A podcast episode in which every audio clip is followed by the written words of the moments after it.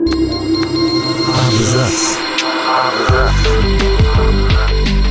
Абзац. О книгах и писателях.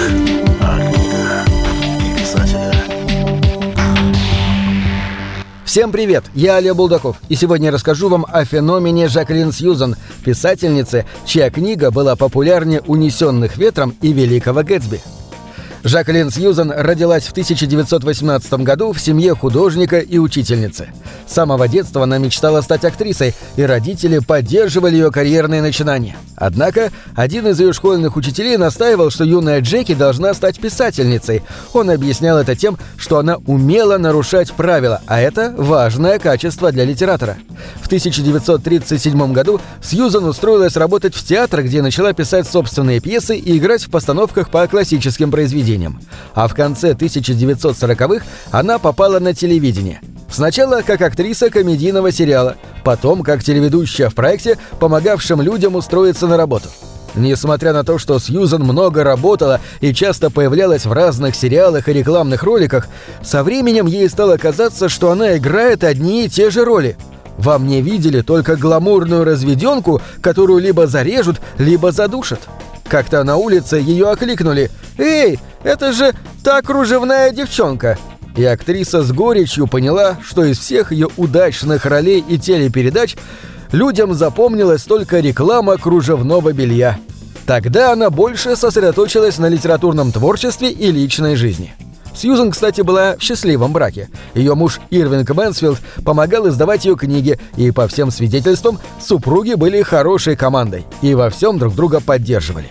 В 1946 году у Сьюзан и Мэнсфилда родился сын Гай, но в три года у мальчика диагностировали тяжелую форму аутизма, при которой единственной возможной формой ухода была пожизненная госпитализация. По словам друзей семьи, супруги очень переживали болезнь сына и регулярно навещали его в клинике. В 44 года у Жаклин Сьюзен диагностировали рак груди, и она согласилась на радикальную мастектомию. Во время лечения Сьюзен заключила своего рода пакт с Богом. Если ей будет отведено еще 10 лет жизни, она станет самой известной и продаваемой писательницей мира – она стремилась не только прославиться, но и позаботиться о содержании и лечении сына. Опыт писательства, впрочем, не был для бывшей актрисы в новинку. Еще до болезни она написала две книги. Первый роман «Ярго» был в несвойственном для нее жанре научной фантастики. Он не имел особой популярности и был переиздан уже после ее смерти. А вот вторая книга хорошо продавалась. И это при том, что написана она была в формате письма собаки-писательницы по кличке Жозефина. Книга «Каждую ночь» Жозефина изначально разошлась тиражом в 35 тысяч копий, а финальные ее продажи достигли более полутора миллионов экземпляров.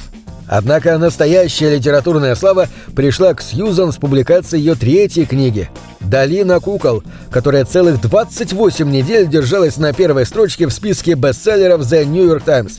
В 1974 году «Долина кукол» попала в Книгу рекордов Гиннесса как самый продаваемый роман в истории. На тот момент было продано 16 миллионов экземпляров. К сегодняшнему дню продано около 40 миллионов копий. Таким образом, он занимает 50 место в списке главных бестселлеров всех времен.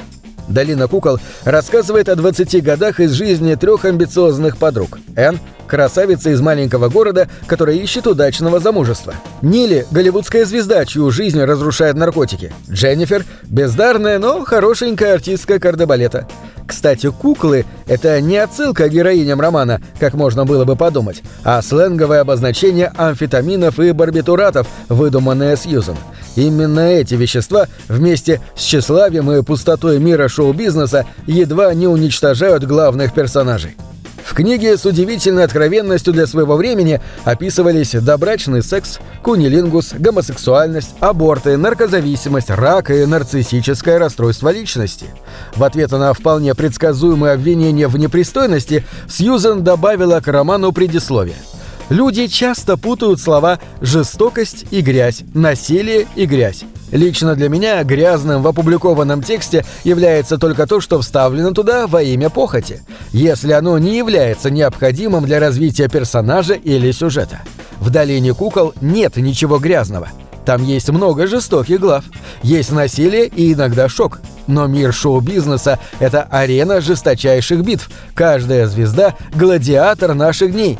Осознаете ли вы, что на каждый фильм, каждую бродвейскую постановку, каждого актера или актрису, участвующих в них, приходится 10 тысяч исполнителей, которые пробовались на ту же роль и не прошли?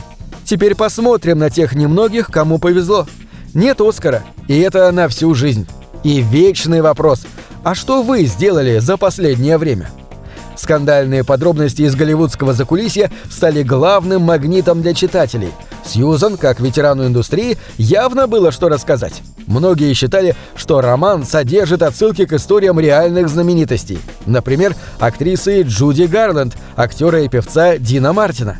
Сама писательница называла параллели с реальными людьми непреднамеренными, но заявляла «Ну и пусть считают, что это роман с ключом. Продажи будут лучше».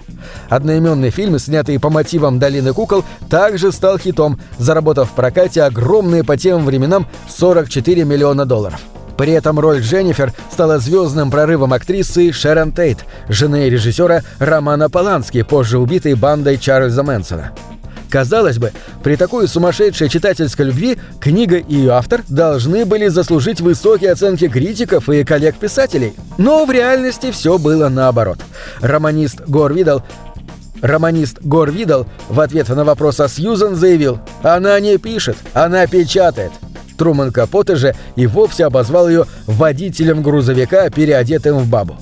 В этом был главный парадокс успеха книг Сьюзан – Сейчас она считается первой литературной знаменитостью, завоевавшей славу вопреки мнениям критиков, а не благодаря им. Ей удалось построить успешный личный бренд. Она была частой и любимой гостьей ток-шоу, обожала книжные промо-туры по стране, поддерживала теплые отношения с хозяевами книжных магазинов и с удовольствием общалась с фанатами. По ее мнению, новая книга ничем не отличалась от новой марки моющих средств. И о том и о другом нужно правильно рассказать покупателям. Следующие два романа не побили рекорды, установленные Долиной кукол, но также пользовались громадным успехом. В 1972 году Сьюзан, обеспокоенная постоянным кашлем, обратилась в больницу. Выяснилось, что рак вернулся, и промотур ее новой книги «Одного раза недостаточно» пришлось прервать. Тем не менее, писательница продолжала заботиться о маркетинге и в перерывах между лечением ездила на ток-шоу, чтобы рассказать о романе. По ее словам, Темой этой книги стал ментальный и духовный инцест. Этот роман по популярности уступил только другому литературному тяжеловесу 1970-х – чайке Джонатану Ливингстону Ричарда Баха. Так Сьюзен установила еще один рекорд, став первой писательницей в истории, чьи книги три раза подряд возглавили рейтинг The New York Times.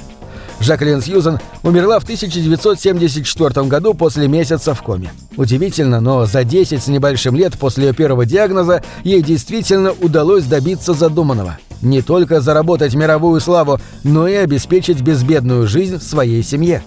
В 2000 году о писательнице был снят биографический фильм «Настоящая женщина» с Бет Мидлер в главной роли. На этом все. Читайте хорошие книги.